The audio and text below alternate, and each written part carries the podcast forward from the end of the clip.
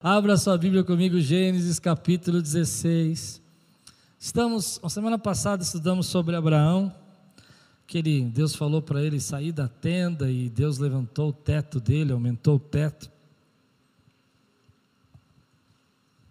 Eu não sei quantos escutaram o sermão na, na noite, e aí depois Deus faz um pacto com Abraão, uma aliança com ele, um pacto de sangue, né, que a Bíblia nos ensina e lá ele reafirma as promessas e Deus naquele momento cumpre, né? Passa pelo, pelo meio dos animais para dizer que aquilo que Abraão não pode fazer, Deus ia fazer na vida dele.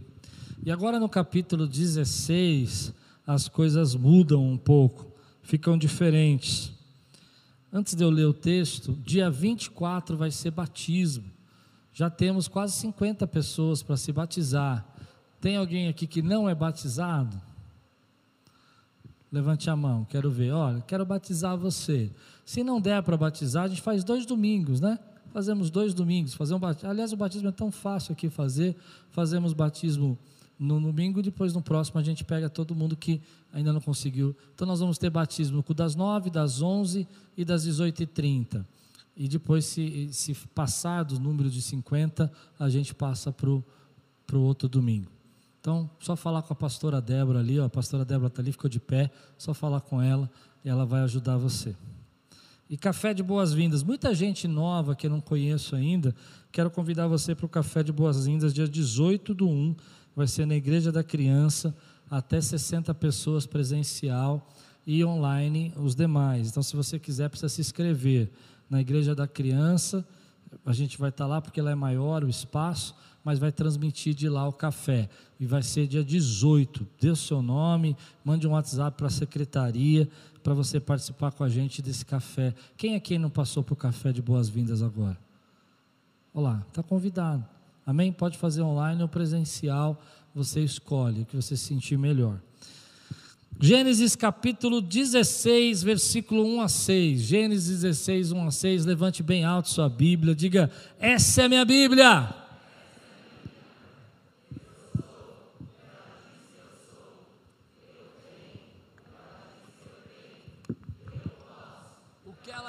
Eu posso. Deixarei a palavra de Deus entrar. Amém. Glória a Deus. Vamos lá.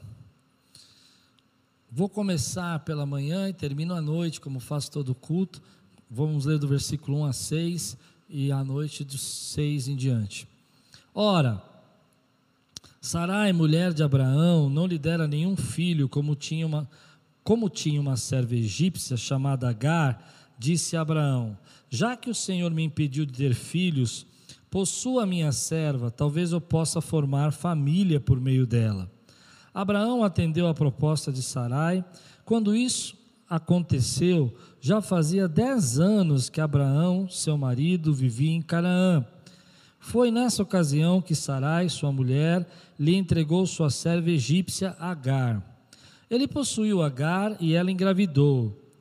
Quando se viu grávida, começou a olhar com desprezo para sua senhora. Então Sarai disse a Abraão: Caia sobre você a afronta que venho sofrendo. Coloquei minha serva em seus braços e agora ela sabe que engravidou. Despreza-me que o Senhor seja o juiz entre mim e você. Respondeu Abraão a Sarai: Sua serva está em suas mãos, faça com ela o que achar melhor. Então Sarai tanto maltratou Agar que esta acabou fugindo. Vamos orar? Senhor, fala conosco nessa manhã. Traz a tua palavra ao nosso coração. Que venha, Senhor, agora a unção, a autoridade que venha, Senhor, o direcionamento que nós precisamos para esse tempo em nossas vidas, em nome de Jesus. Amém. Uma das coisas que eu vi nesse momento que me chamou muita atenção, eu não sei se você teve contato com alguém, mas é a ideia de que nós temos que nos resolver sozinho, que nós temos que tomar atitudes para a nossa vida e felicidade e correr atrás daquilo que a gente acha que precisa fazer, sem antes perguntar o direcionamento de Deus. Eu tenho visto assim, parece que nós somos uma geração que queremos andar muito rápido, queremos ser apressados para tudo, queremos passar na frente dos outros, furar a fila. Eu não sei se você se irrita com isso, mas quando eu vinha para cá, morava em Pirituba e vinha para cá, tem um caminho que nós fazemos, eu não sei direito o nome da rua, que a gente vem por trás, assim, passa por trás de uma escola para pegar a ponte Anhanguera. Mas a maioria das pessoas descem direto para encurtar o caminho e quando chegam na esquina, eles jogam o carro para cima da gente e quem e você que está esperando na fila para passar, você tem que parar. Lembra desse caminho? É atrás ali do, da, da escola da Anguera. E aí, se você não parar, eles batem o carro em você. E eu ficava furioso. Ficava furioso porque me parece que a nossa mentalidade, quem está na fila, ou quem está esperando, ou quem está seguindo as regras, está indo devagar. Mas quem consegue furar a fila, ou consegue passar na frente, ou consegue te dar uma fechada, parece que esse está indo mais rápido. Outro dia eu vi uma outra situação no trânsito que você já deve ter vivido, uma pessoa costurando todo mundo, todo mundo, para ficar um carro na minha frente desesperado para passar um carro na minha frente. Eu não sei se você é assim, mas se você é, me perdoe, nem sempre ir mais rápido chega primeiro. Nem sempre ir acelerado vai, vai dar segurança que você vai chegar antes. O tema que eu quero ministrar na tua vida, de, na tua vida hoje é cuidado para não correr na frente de Deus. Cuidado com a via expressa. Cuidado com aquilo que você quer fazer na tua vida que parece que é legal, que parece que vai trazer uma aceleração, mas que Deus não tem nada a ver com isso. Deus não está nesse plano. Quando você olha esse texto, é interessante você analisar um pouco os personagens. Nós olhamos para Sara e falamos: olha, como é que Sara tomou essa decisão? E eu vou querer olhar com você nessa manhã um pouco essas opiniões, essas decisões de Sara. Porque parece que era, ela acordou de manhã e pensou nisso. Olha, vai lá, Abraão, a gente não tem um filho, vai lá e faz um filho com a minha serva. A primeira coisa que a gente precisa entender é que, algum tempo atrás, quando Abraão foi ao Egito, ele não disse que Sara era sua esposa. Lá ele disse que Sara era sua irmã. E o faraó pegou aquela mulher, né, pensando que ela era a irmã, para sua esposa. Mas antes que acontecesse alguma coisa, primeiro ele deu presentes, ele deu servos, ele deu animais para Abraão. Mas quando ele descobre que Sara é esposa, ele devolve Sara e fica bravo com Abraão. Provavelmente Agar foi dada, foi herdada ali, naquele momento. Por isso que ela é uma egípcia. Agora, quando Sara percebe que as coisas não estão acontecendo e que ela não tem filho, ela tem uma brilhante ideia. Ela fala: por que, que a gente não faz o seguinte? Faz como a cultura ensina. Naquela época a cultura era feita assim: quando uma mulher não podia dar, dar, filho, ela pegava a sua escrava, a sua serva, e fazia a sua serva ter filho com seu marido, e o filho daquela, daquela serva seria o seu filho. Essa era a cultura, essa era a ideia. E Sara falou: Bom, vamos fazer o que a cultura manda. Aí você pensa, mas Sara não podia ter tido essa ideia. Só que em Gênesis capítulo 15, que nós estudamos semana passada, você lembra que Deus falou: De você, Abraão, eu vou gerar o meu filho. Falou para ele, mas não citou Sara. Ele não falou o nome de Sara. E Sara não está na mesma página com Abraão agora. Então ela acorda de manhã, ela fala: Sabe de uma coisa? Já temos 84 anos, não temos filho e a gente vai resolver isso hoje. Vamos pegar aqui H, você importa se H quer, não quer, se ela está envolvida nisso ou não está, nós vamos agora resolver o nosso problema. E você vai perceber que H vai se tornar uma, uma peça nessa história. Mas o que importa é que a Sara esqueceu de um detalhe. Na mesma cultura que dizia que podia ser feito isso, que podia é, a, a pegar sua serva para que desse descendência à família, na mesma cultura diria que a, aquela escrava, aquela serva, poderia ser agora ser tratada, ser considerada como uma primeira esposa do marido. Aqui que está o problema. Porque a primeira esposa dele não gerou. E agora essa serva está gerando o filho. Então ela tem um status maior, ela tem uma autoridade, ela já não é mais uma escrava. E o marido poderia dizer: agora ela é minha esposa. Se você lembrar um pouquinho da história de Jacó, você vai perceber que Jacó era casado com duas esposas, você vai ver essa mesma tradição, Lia e Raquel, e depois elas começam a fazer uma disputa para quem tem mais filhos, e aí pega uma serva, lembra da história? Pega outra serva, mas os doze filhos, os doze são os filhos de Jacó que vão dar as tribos de Israel. Nesse texto aqui, Sara esqueceu desse detalhe que a partir daquele momento aquela mulher seria a mulher que gerou o filho de Abraão, que deu descendência para ele. E é por e aí, vem a minha opinião, Sara falou: opa, agora eu não sou mais uma serva, agora eu gerei. Então agora eu sou a, a, a mulher que deu um filho para Abraão. Eu não vou mais fazer as coisas e não vou trabalhar como eu trabalhava antes. E a confusão estava armada. Tudo isso aconteceu tudo isso começou a acontecer nessa, na vida dessas mulheres, todo esse conflito de castas, de poder, de quem está acima e quem está embaixo, porque Sara resolveu correr na frente de Deus. E aqui está a minha mensagem de hoje. Às vezes nós achamos que nós podemos ter uma solução criativa, uma ideia, uma, uma, uma, algo que vai resolver o nosso problema, mas a gente esquece de perguntar o que o Senhor acha. Isso eu tenho visto nesse tempo, querido. Muita gente cristã que nasceu no berço, tomando decisão sem antes fazer uma oração, sem perguntar para Deus o que Ele acha. Posso ir fundo nisso? Chegamos numa incredulidade ao ponto de dizer a Deus não tem nada a ver com isso. Eu não sei quanto a você, mas eu aprendi com a minha casa de pequeno, mamãe me ensinou isso, orar por tudo orar por tudo que você vai fazer na sua vida. E às vezes a gente está nesse momento da pandemia que mexeu muito com a gente, que a gente está tendo o que eu chamo de surto de Sara. Eu acordo de manhã, tenho uma brilhante ideia, e eu falo, eu tenho que ser feliz, o mundo está acabando. Não é? Estou vendo as coisas acontecer. Eu não sei se eu já falei nesse culto ou no outro, mas eu estava assistindo era do gelo com as minhas filhas. E lá tem aquela preguiça Cid, sabe a preguiça Cid?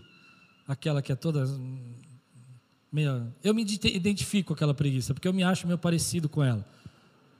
Eu me identifico com a preguiça. Eu acho ela minha cara. Sabe por quê? Eu vou explicar. Não fisicamente, é claro que eu sou um pouco mais bonito, né, gente? Mas ah, eu acho que tem uma cena que acontece assim. Tá, tá vindo um monte de pedra, um monte de pedra, e o Cid começa a gritar: Nós vamos morrer, nós vamos morrer, nós vamos morrer. Lembra dessa cena? E aí as pedras passam. Aí ele olha e fala: Nós vamos viver, nós vamos viver, nós vamos viver. Aí daqui a pouco ele olha e vem uma enxurrada de animal passando, aquela, aquela, aquela estouro, né? E ele fala: Nós vamos morrer, nós vamos morrer. Aí a mão, nós vamos viver. Aí o chão começa a abrir. Ele fala: Vamos. Eu falo: Sou eu. Esse sou eu.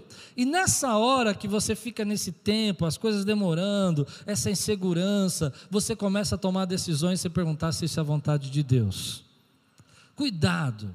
Eu sou a favor de ousadia. Aliás, preguei quinta-feira sobre isso. Nós temos que ser uma igreja ousada, mas nós temos que ser uma igreja ousada naquilo que Deus está mandando a gente fazer.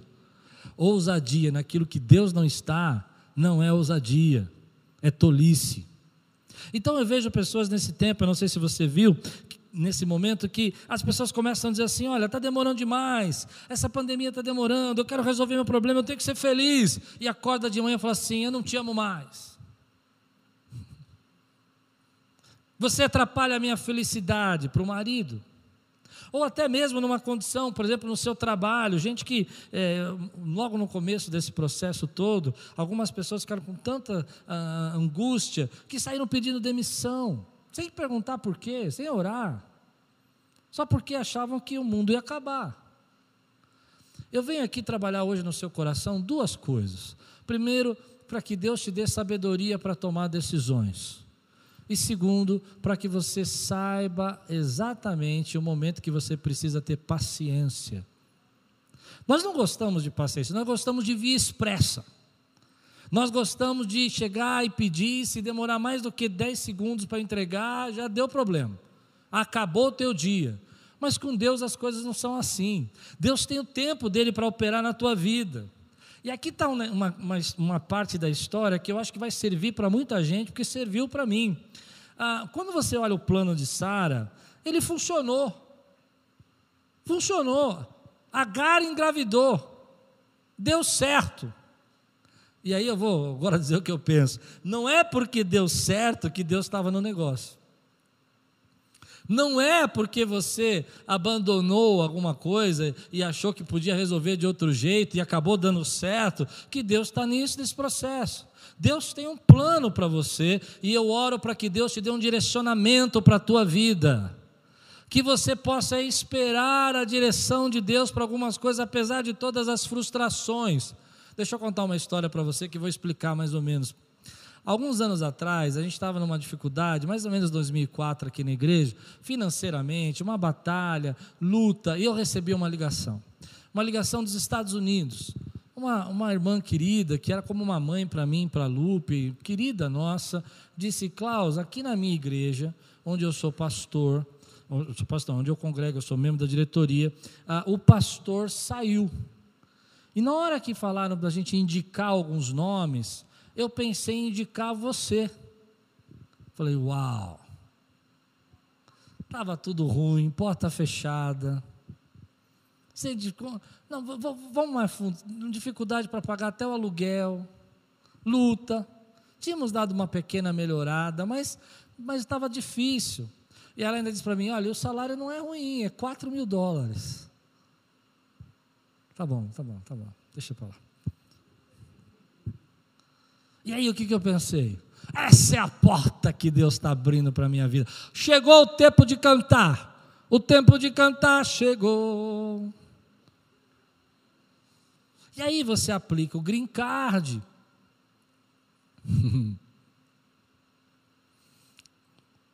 A igreja é pequena, tem 60 membros, mas é, é assim mesmo. A igreja americana é desse jeito. Eu falei, uau. Uau! Agora aquelas pessoas que me desprezaram vão ver.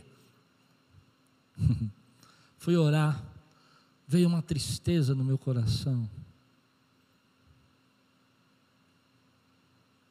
Deus falando com meu coração, eu não, eu não, eu não, eu não chamei você para os Estados Unidos, eu chamei você para Lapa. Deus pode fazer isso? Então liguei para o meu pai, meu pai é um cara muito brincalhão, né? Falei, pai, estou cansado, estou irritado, a igreja não cresce, as coisas não funcionam. E ele falou, filho, tem uma ideia. Era irônico, meu pai, né? Põe um anúncio no jornal, vende-se uma igreja de 200 membros. E vai embora. Eu falei, pai, eu estou falando sério. Ele falou: Filho, você não tem um emprego, você tem um chamado. Às vezes a gente não percebe que Deus é o dono da nossa vida. Eu não estou dizendo que você não pode ir para um lugar ou para o outro, vocês estão me entendendo, amém? Eu estou dizendo que a gente tem que estar debaixo da vontade do Senhor. Que pegar uma via expressa e achar que você vai correndo, que vai resolver todo o teu problema, que vai adiantar muito a tua vida, poderia ter sido um grande problema na minha vida. Aquela igreja tinha muitos problemas, o pastor que tinha passado lá tinha, tinha destruído a comunidade. Nem sei se existe mais. Deus tem um chamado e um propósito para você, você crê nisso? E às vezes, na nossa ansiedade, a gente não consegue ter paciência de esperar Deus fazer. Tem muita gente que está se atropelando, fazendo dívida, criando problema, porque não quer esperar Deus fazer. Mas deixa eu dizer uma coisa: paciência é um sinal de fé também. Aquele que espera contra a esperança é porque crê que Deus é poderoso para fazer na vida dele. Foi isso que a Bíblia escreveu sobre Abraão em Romanos. Ele esperou contra a esperança, ele teve fé, ele teve paciência. Então, tem algumas coisas que eu vou dizer para você. Se você tem uma promessa de Deus na tua vida, ele vai cumprir essa promessa, mas você precisa esperar com paciência no Senhor. Se você quiser se resolver, não vai adiantar nada e vai criar só problema para a tua vida. E tem muita gente fazendo isso. Ah, eu vou fazer porque eu me jogo daqui. É mais ou menos como o diabo falando para Jesus: olha, se joga daqui, porque ele vai dar a ordem aos anjos para te guardar. E tem muita gente querendo fazer isso com Deus. Eu vou pular daqui e se Deus me ama, ele me pega no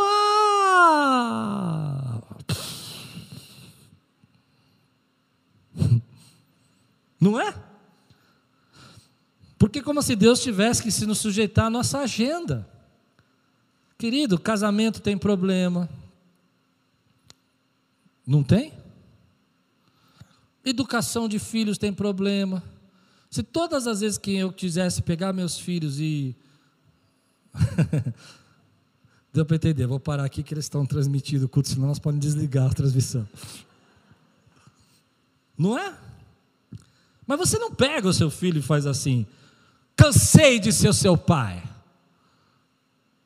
Você não faz isso. Embora você tenha vontade às vezes. Não, tudo bem, vocês não podem falar isso, mas eu posso, eu sou livre para falar. Tem vontade sim. Tem dia que você fala, Jesus, eu vou entregar para o Senhor, vou devolver. Mas você sabe que são seus filhos. E você não pode pegar uma via expressa, você tem que deixar o tempo de Deus trabalhar na vida deles. A gente, quando vai ficando mais velho, deixa o tio explicar para você. Nós ficamos pensando, tio sou eu. A gente fica pensando que nós não fazíamos as coisas que nossos filhos faziam. Nossos filhos fazem. Outro dia minha filha falou assim para mim: Pai, você na adolescência era um santo, né? Eu falei: É. É verdade? E às vezes a gente já começa a tomar atitudes que não deveria. Olha o que a Bíblia fala no Salmo 40. Acho lindo esse salmo para a gente tomar nesse tempo de, de luta que nós estamos pa passando. Esperei com paciência pelo Senhor, e Ele se inclinou para mim e ouviu o meu clamor. Mas é, não é só isso ah, também me tirou de uma cova de destruição, sabe? Deus vai tirar pessoas de cova de destruição, mas você precisa aprender a esperar com paciência no Senhor. Quero ouvir um glória a Deus aqui. Meu irmão, como é difícil, porque você quer sair da cova sozinho, mas tem buraco que você não sai sozinho, é Deus que vai pôr a escada para você sair.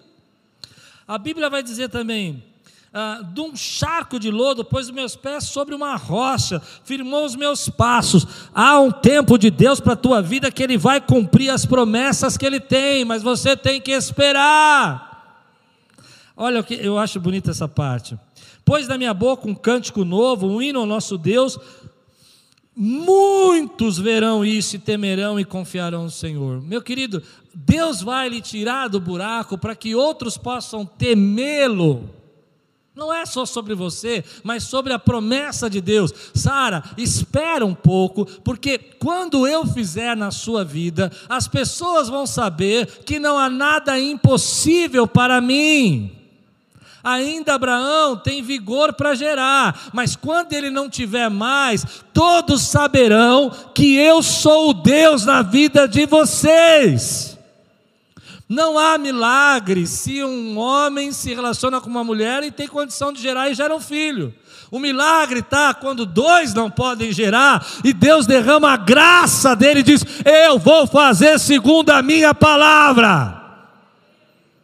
Porque eles esperaram no Senhor. Então a gente às vezes esquece que a nossa vida está na mão do Senhor. E a gente precisa entender que esperar essa atitude de dizer: Senhor, eu sei que o Senhor vai abrir a porta no tempo certo. E quando Ele abrir, então seja ousado. Eu sei que o Senhor vai dar a direção. E quando Ele der, acredite no que Deus está falando na tua vida. Mas você precisa esperar esse tempo de Deus operar. E tem gente que não quer esperar. Tem gente que não quer fazer. Às vezes nós não percebemos que os processos de Deus na nossa vida Pode parecer longo e lentos, mas Deus tem um tempo para cumprir tudo o que Ele prometeu. Mas para mim o problema está aqui, ó, no versículo 2. Disse Abraão, disse Sara a Abraão: Já que o Senhor me impediu de ter filhos, eu acho isso incrível. Como Sara começa o plano criativo dela? ela olha e fala assim: já que o Senhor, Deus, impediu que eu tivesse filho, às vezes as nossas frustrações são uma questão de perspectiva. Me parece que o texto quer dizer algo que eu nunca tinha percebido na história de Sara e Abraão. Porque eu sempre pensei assim: Sara não poderia gerar, ela tem uma, um problema humano da natureza, da criação, algo aconteceu, mas o sobrenatural veio até ela, que é Deus, e disse que ela ia gerar. E isso é um milagre. Amém? Milagre é quando há uma intervenção sobrenatural de algo que eu não sou capaz de fazer fisicamente, humanamente fazendo. Amém? Isso é milagre. Então eu sempre olhei a história de Abraão como um milagre. Sara não olhou a história dela como um milagre. Sara olhou a história dela como um castigo. Sara disse assim: Olha, por causa de Deus, Ele não quis, Ele não quer, Ele não quer me dar. E aqui está um, um, um segredo para a nossa vida, que é sobre as nossas frustrações.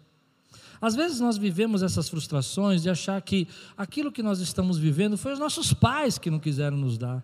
Foi nossos, a nossa, nossa família que não reconheceu o nosso valor. A promoção que você não recebeu foi o seu patrão que não quis reconhecer o quanto você era bom.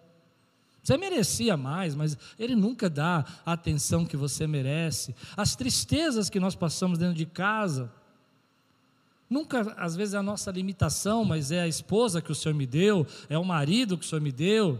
As lutas que nós enfrentamos. E aqui, aqui me mexe comigo porque nós vivemos um tempo de muita frustração escondida. E às vezes essa frustração nos leva a tomar decisões que nós não deveríamos tomar. Estou pregando para alguém aqui? Ou só para mim? Nessa frustração você começa a tomar decisões e fazer e falar coisas que na verdade não tem nada a ver com Deus. O milagre, querida, é que você está vivo, o milagre é que Deus derramou graça sobre sua vida, o milagre é que Deus te preservou na casa dele até hoje. O milagre, querida, é que apesar de todos os problemas que nós temos no nosso país, Deus tem dado graça para nós continuarmos. Quem pode dizer amém? Mas nós olhamos para tudo isso e dizemos oh, Deus, o Senhor não quer fazer. O Senhor não quer derramar a bênção. E nesse momento, nessa frustração, ah, você começa a tomar decisões. Eu quero dar um primeiro conselho para você: não tome decisões porque você está frustrado. Não tome decisões porque você se sente angustiado. Já viu gente fazendo isso? Não, porque eu não aguento mais. Eu não aguento mais. O arroz queimou de novo eu vou me separar. Não entendo a relação que você está fazendo. Mas eu vejo muitos jovens hoje tomando decisão porque estão frustrados. Toda vez que eu tomei uma decisão porque eu estava frustrado, eu me dei mal. Decisões de frustração podem ser e são muitas vezes problemas de perspectiva. O que você está frustrado pode ser para os outros a maior bênção da vida deles. Aquilo que você acha que você não tem pode ser a maior riqueza para os outros. Essa questão de você estar frustrado. Eu me lembro, contando as minhas histórias, eu me lembro de uma época que eu decidi desistir de ser pastor. Eu desisti, falei, não vou ser mais pastor. Eu acho que eu nunca contei isso, mas eu falei, não vou ser mais. falei, vou me preparar, vou sair do ministério, as pessoas são muito difíceis, crente é tudo chato. Vocês nunca pensaram isso, né? Não, né? Só eu, né? Já pensou ou não pensou? Você faz, faz, faz e nunca está bom. E aquela frustração começou a me corroer por dentro. Começou a me deixar angustiado. E eu parei de ver as bênçãos que Deus tinha na minha vida. A frustração tem esse poder de não nos deixar enxergar o cuidado de Deus com você. Você está tão frustrado que você não percebe a família maravilhosa que você tem, você não percebe as bênçãos que Deus te deu financeiramente. Aliás, você acha que é pouco. E então eu entrei nessa frustração e dei corda, sabe? Já deu corda para a frustração? Você começa então a reclamar de tudo, murmurar, não tem mais vontade de fazer as coisas. E até me irritava quando algumas pessoas chegavam na Quiris e falavam assim: Mas que igreja linda é essa? Ficava bravo. Nessa época, querendo tomar decisões assim, o Espírito Santo começa a tocar o meu coração e começa a mostrar para mim que na verdade, querido, essas decisões que eu estou tomando é que eu estou querendo correr na frente de Deus e que eu não acredito que Deus possa fazer o que Ele prometeu que vai fazer. Não passa de uma crise de fé. Pois bem, eu quero dizer para você que Deus é Deus de promessa na sua vida. E Deus sabe cumprir as suas promessas. E se você está tomando decisões frustradas, e aí eu vou mais longe, se a pessoa que você ama, se as pessoas que você anda, estão levando a você a decidir, cuidado, não entre nas frustrações dos outros. Isso pode virar um caos. Às vezes a pessoa está tão frustrada com uma situação na sua vida que ela quer empurrar você junto para dentro da frustração dela. Você está bem, você está feliz, você está contente, e ela começa a empurrar você para abandonar tudo que Deus está construindo na tua vida chamado, propósito, ministério às vezes até mesmo a sua família, a sua casa. Às vezes a pessoa que você está conversando, que está tão frustrada e não tem nada a perder, não tem nada a perder, que está jogando você para dentro do, do furacão. Você já viu isso? E eu vou falar um pouquinho aqui. Eu sei que isso vai me dar um trabalho. Mulheres, vocês quando estão frustradas e os seus maridos precisam dizer não, só Jesus na causa. Tem que vir um anjo e dizer assim diz o Senhor. Não. Porque se só ele disser não, o arroz vai queimar, a roupa vai ficar amassada, o beijinho vai acontecer só daqui 30 dias. Você precisa entender que às vezes decidir embaixo de frustração só cria problema. Frustração pode ser um problema de perspectiva. Frustração pode ser apenas a forma como você está vendo a sua situação e você não está enxergando. Muita gente quer empurrar a gente para dentro da frustração. Eu me lembro que quando a, a igreja não podia ter culto presencial, algumas pessoas ficaram bravas comigo porque era uma determinação do governo que não podia abrir e, e ficaram frustradas e começaram a dizer: é, é um absurdo, é uma falta de fé da igreja.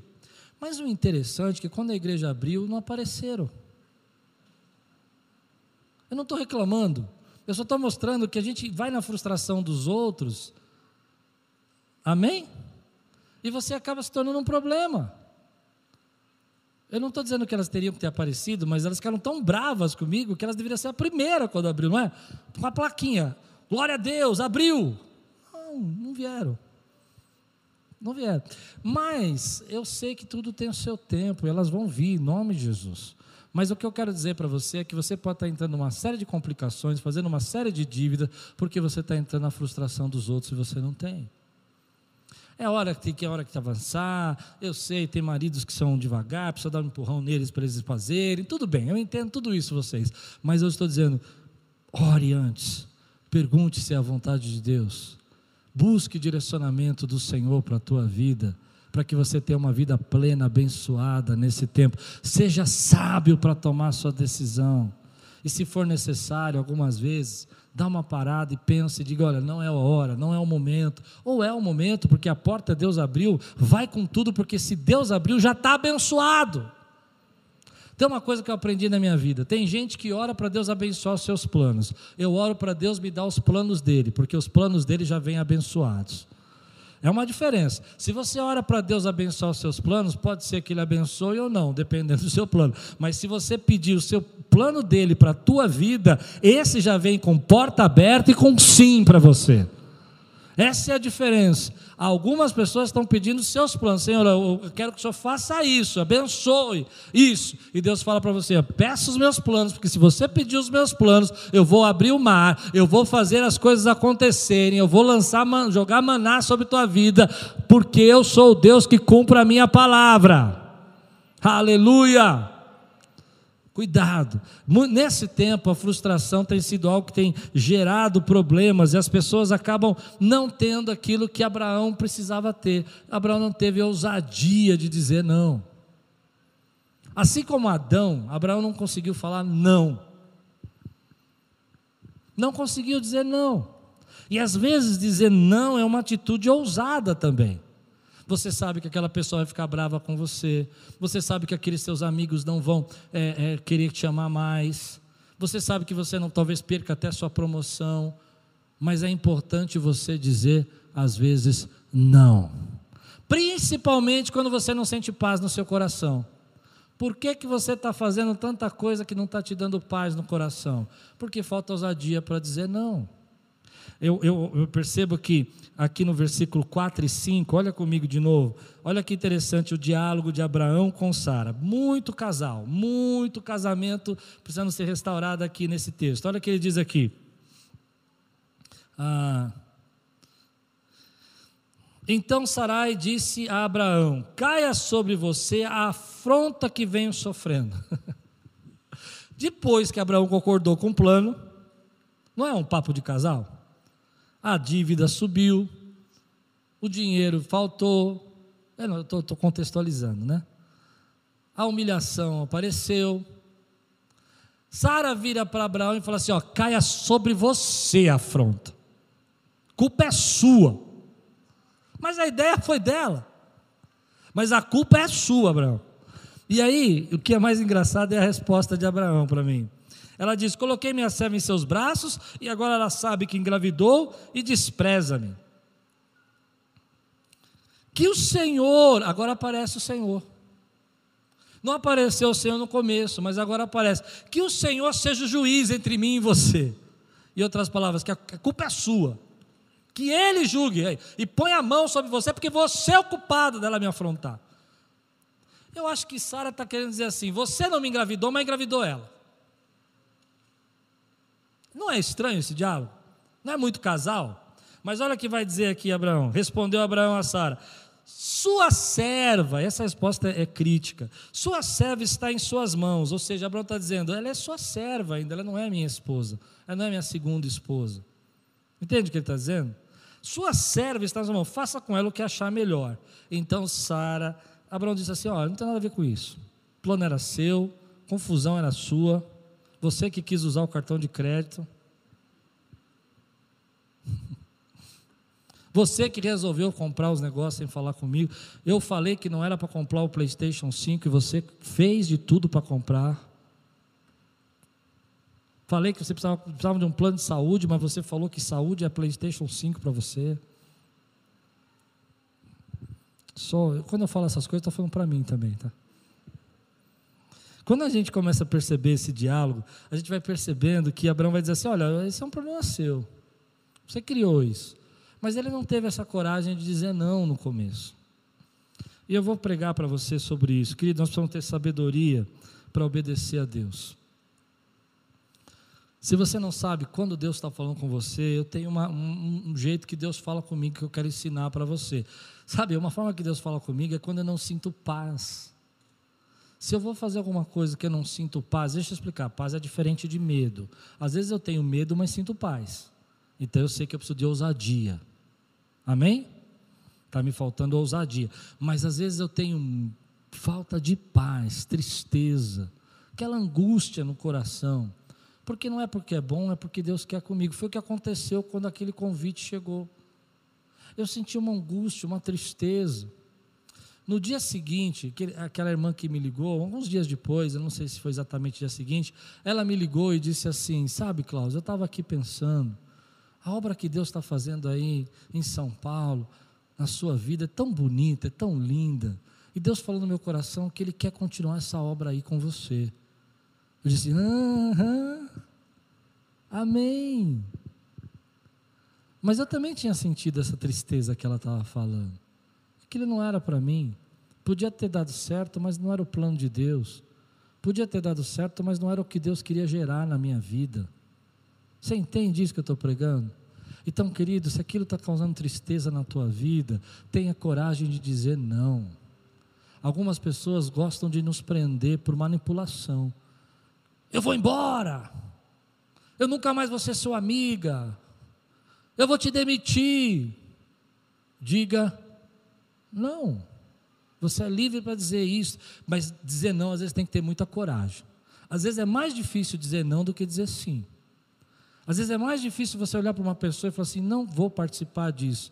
Recentemente estava vendo um filme e é uma história interessante que um bandido queria entre, se entregar, ele se apaixona e quer se entregar, e quando ele quer se entregar, ele quer devolver o recurso dele.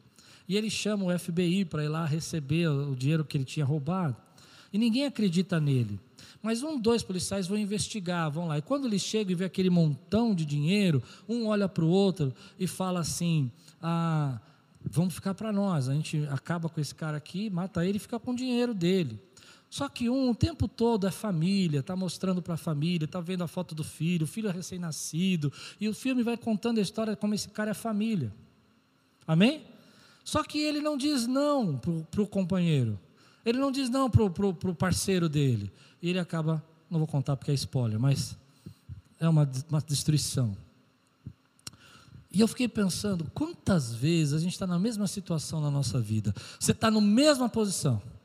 Você está vivendo com a sua família, lá na mesa dele ele tinha uma fotinho dos filhos, o, o companheiro dele fala assim: É, você é muito feliz por ser pai. Ele fala: Olha, foi a melhor coisa da minha vida foi ser pai.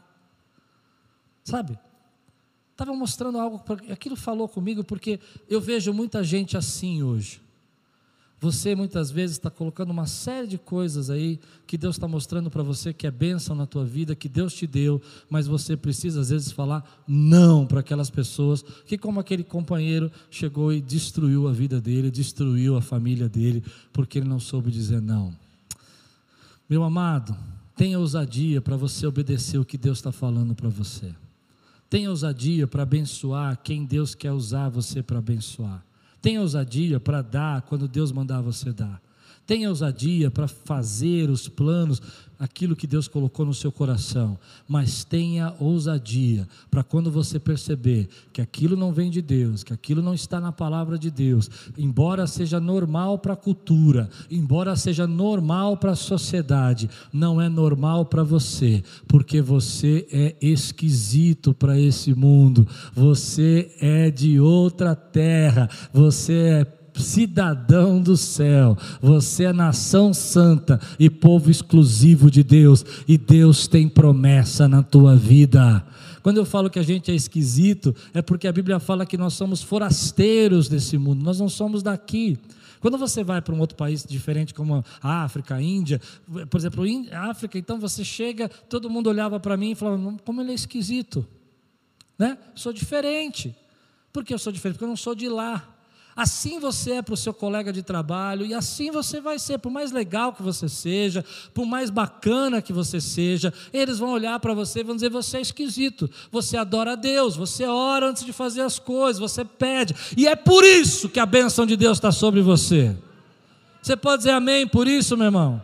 Então não tenha medo de ser esquisito, não tenha medo de ser ousado, de dizer, ei, não é para mim, eu sou nação santa. Eu tenho uma promessa. Eu não preciso viver da cultura. Amém? Eu não preciso viver daquilo que é normal para o mundo. Eu vou viver daquilo que é de Deus para a minha vida, da promessa que Deus tem para mim. Eu vou viver daquilo que Deus disse que ia fazer. Eu vou viver da fé que eu tenho que Deus é poderoso para fazer muito mais do que pedimos ou pensamos. Ousadia é para isso também. Para você dizer assim, sabe de uma coisa? Está é, tudo complicado, está demorando, não sei como Deus vai fazer, mas eu continuo acreditando que Ele é poderoso para fazer. E eu não vou entrar nessa conversa eu não vou concordar com esse plano, não vou pegar essa via expressa, porque nem sempre mais rápido chega primeiro. Às vezes, indo mais devagar, eu vou com certeza, eu vou com segurança que Deus está realizando aquilo que Ele prometeu na minha vida. Você pode dizer amém por isso? Abraão, ele não consegue dizer não. Adão não conseguiu dizer não. E às vezes a gente precisa dizer não. Se eu chegar e falar, não vou participar, eu não vou fazer, E aí você a, a, sensação que você tem, não sei se você já jogou aquele joguinho de tabuleiro que cai aquelas coisinhas dizendo assim, volte três casas. Eu não sei se você é do que nem eu, mas eu fico com raiva quando cai nesse. Não. Você está correndo, você está na frente, você é o primeiro, primeiro, primeiro a chegar. Você fala, agora, agora vou chegar, vai, vai ser, vou vencer. E Deus fala, volte cinco casas. E aí, eu não sei quanto a você, eu tenho vontade de deixar o jogo. Tem vontade de falar, chega. E Deus fala, calma. Não é porque você voltou cinco casas que você não pode vencer ainda o que eu tenho na tua vida. Eu tenho planos para você. Eu sou o Deus que cumpre as minhas promessas. Quando eu percebo essa história, eu fico pensando que nesse tempo nós precisamos ter sabedoria para tomar decisões. Eu não sei quanto a você, mas eu tenho orado muito para Deus me dar sabedoria nesse tempo. Eu acredito que sabedoria é aquilo que faz nós vivemos em paz. Gosto de uma frase que o meu irmão usa, ele diz assim: sabedoria é a arte de saber viver bem. Sabedoria é a arte de você saber como viver nesse tempo. Esse tempo é diferente, esse tempo mudou muita coisa, mas a gente precisa ter sabedoria para viver bem nesse tempo. E uma das coisas que eu tirei quatro lições desse texto para nós, para saber viver bem, tomar decisões, não é porque parece uma boa ideia, é que é a ideia de Deus. Primeira decisão, a primeira coisa que você precisa saber é que antes de tomar uma decisão, não é porque aquela ideia parece uma boa ideia, que essa é ideia de Deus. Eu lembro uma vez um irmão veio me pedir um conselho, ele ficou muito bravo comigo, porque ele não, ele não queria o conselho, ele só queria me informar do que ele ia fazer. E eu não percebi. Porque tem gente que te pede conselho, tem gente que quer te informar o que ele já, decidiu. Quando a pessoa quer me informar o que ela já decidiu, eu me limito a falar: ah, Deus te abençoe, vai na tua fé. Mas eu achei que ele estava me pedindo um conselho. Então eu disse para ele: olha, eu acho que isso não é uma boa coisa. E ele respondeu: mas as portas todas se abriram, tudo deu certo. Eu disse: bom, eu não senti paz. Está vendo? Só porque não é com você. Eu fiquei triste com aquilo. Ele estava dizendo que eu estava com inveja do que Deus estava fazendo com ele. Mas ali eu aprendi uma lição. Porque às vezes nós achamos que está dando tudo certo à vontade de Deus, a gente acaba não perguntando para Deus se Deus quer isso para nós. E às vezes você se torna estéreo. Aquilo que você está aceitando para a tua vida não vai deixar você gerar os filhos que Deus tem para você. Imagine que há uma história que eu vou criar para você agora. Posso me arriscar? Imagine que Abraão decide que Sara não vai ser mais a sua primeira esposa e que Agar gerou um filho e a parte como era o costume da época, e Agar vai ser a primeira esposa.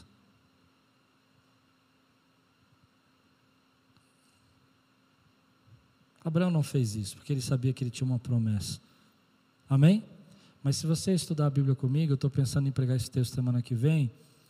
Você olhar o versículo, último versículo 16, o primeiro versículo 17, de 84 a 99 anos, Deus ficou em silêncio até os 99 anos. Você diz 84. Abraão, não. Vamos ler comigo para você ver? Versículo Gênesis 16, último versículo. Gênesis 16.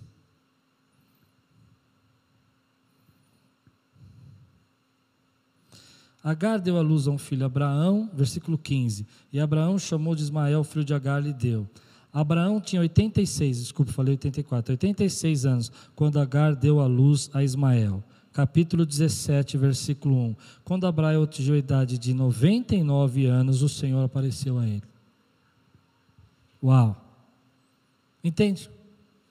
Às vezes aquela decisão que você acha que você está tomando pode tirar todo o plano que Deus tem para a tua vida e te atrasar e fazer você não chegar a lugar nenhum. Segundo, não é porque deu certo para os outros que é isso que Deus tem para você. Não é porque a cultura aceita que você tem que aceitar. Não é porque vai dar certo para os outros, vai dar certo para você. Não é porque está demorando que você precisa terceiro, não é porque está demorando você precisa tomar a frente das coisas para que ela dê certo. Às vezes demora é um propósito de Deus ainda para cumprir a promessa. E quarto, não é porque as pessoas estão frustradas, incomodadas com esse tempo que você precisa concordar com elas. Eu creio que Deus tem promessas de bênção para a nossa vida nesse tempo. Quem crê? Levante a mão aí. Eu creio que Deus vai cumprir promessas na vida da igreja, na sua vida nesse tempo. Se você crê, diga amém. Liga comigo isso. Quantos acreditam que Deus é Deus de promessa, Deus é Deus de aliança, Deus cumpre as suas promessas? Mas você precisa ter sabedoria para tomar decisões. Ah, eu penso que nesse tempo, muita coisa que a gente está passando, que a gente não entende, vai ser mais clara no futuro. Mas eu creio que Deus tem um plano lindo para a tua vida. E tudo que você fizer que for fora do plano de Deus não vai ser lindo para a tua vida. Não vai ser agradável.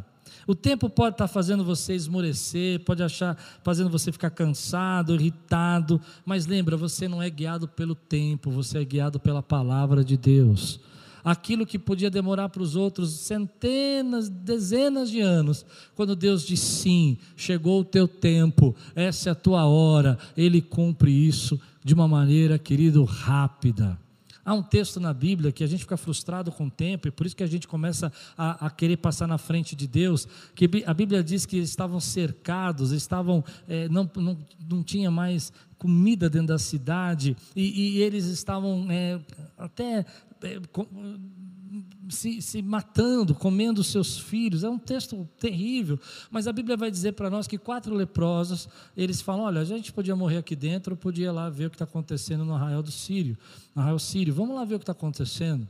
Mas o profeta tinha dito: olha, amanhã, neste dia, a inflação vai abaixar, vai ter abundância de alimento, vai ter comida. E foi uma profecia tão grande, mas tão grande, que o capitão riu. O capitão falou assim: mas não tem como isso acontecer. Não tem como acontecer. Olha, você está dizendo que vai ter comida, como é que não deu tempo de plantar? Você está dizendo que vai ter recurso financeiro, não tem como, não tem tempo para. Acabou esse tempo. Mas então os quatro leprosos vão até o arraial do inimigo e eles descobrem que à noite os sírios acharam que ah, ouviram um barulho e um matou, eles se mataram entre si, foram embora, fugiram e deixaram os despojos lá, todos os despojos lá. E aqueles leprosos sozinhos começam a comer a comida, começam a. Aí de repente eles falam: não é justo, a gente está comendo tudo isso aqui, o povo lá dentro da cidade morrendo, e eles voltam para avisar. E aquele homem que não acreditou, ele é pisoteado, porque o profeta falou: você vai ver, mas não vai participar, e ele é pisoteado. Esse texto fala para nós que, ainda que possa estar demorando, Deus pode fazer na sua vida algo de forma rápida. Você crê nisso? Quando o tempo chega, quando Deus diz sim, isso vai acontecer de forma rápida na tua vida. Mas você precisa se submeter à vontade de Deus. Você recebe essa palavra hoje na sua vida? Quantos têm promessa de Deus aqui? Levante sua mão. Não deixe nada, nada roubar você das promessas de Deus na sua vida. Fique de pé no teu lugar, quero orar com você, quero abençoar a tua vida. E quero dizer para você que eu creio nas promessas que Deus tem para nós. E creio que nesse tempo a gente pode estar sentindo que está um cerco, que a gente está fechado, que está demorando, e que está gerando frustração, e que você acha que tem que tomar a frente, que você tem que pegar a via expressa, e Deus está dizendo para você, em algumas áreas, em algumas situações, paciência, calma, lida com isso, engole um pouco, suporta um pouco, porque eu tenho a hora de dizer sim, e na hora que eu disser sim, no tempo certo, isso vai acontecer na tua vida e assim como mudou aquela história daquela cidade, da, mudou da história de Jerusalém, assim Deus pode mudar a nossa história de uma hora para outra. Quantos creem, digam amém por isso, querido? Ou, eu não sei se essa palavra falou com você como falou comigo, mas lidar com frustrações não é fácil, lidar com o tempo não é fácil. Quero dar uma dica. Toda vez que eu decidi frustrado, eu errei. Toda vez que eu disse, chega, basta, Vou bater na mesa. Por minha vontade, sabe? Tem hora que você tem que bater na mesa, é verdade. Mas quando Deus manda, quando você sente que é o momento, tem o time. Não era o time, eu queria resolver, eu estava cansado, eu não preciso suportar isso. Você vai ver o que vai acontecer com Agar, se você escutar o sermão da noite. Muito lindo o sermão da noite. Aliás, eu preparei o da manhã por causa da noite, porque Agar vai fugir. E o anjo vai falar para Agar assim: volta e se humilha. Uau, que coisa horrível. Ninguém gosta de ouvir isso. Volta e se humilha. A gente gosta de ouvir, vai em frente, você toma a bênção, quebra os muros. Mas quando Deus fala, Ei, é tempo de você aguentar um pouco. É tempo de você esperar. Deus tem um propósito para isso também. Você recebe essa palavra na tua vida? Levante sua mão se você crê que você tem promessas de Deus na sua vida. Levanta mais alto sua mão se você crê que você tem fé para esperar essas promessas de Deus na sua vida. Você tem fé para confiar que Deus vai fazer. Diga comigo, Senhor, eu creio nas promessas que o Senhor tem na minha vida. Eu espero com paciência no Senhor e todos verão a tua glória na minha casa, na minha família, na minha vida. Dá um grande glória a Deus aqui, exalta o Senhor. Aleluia!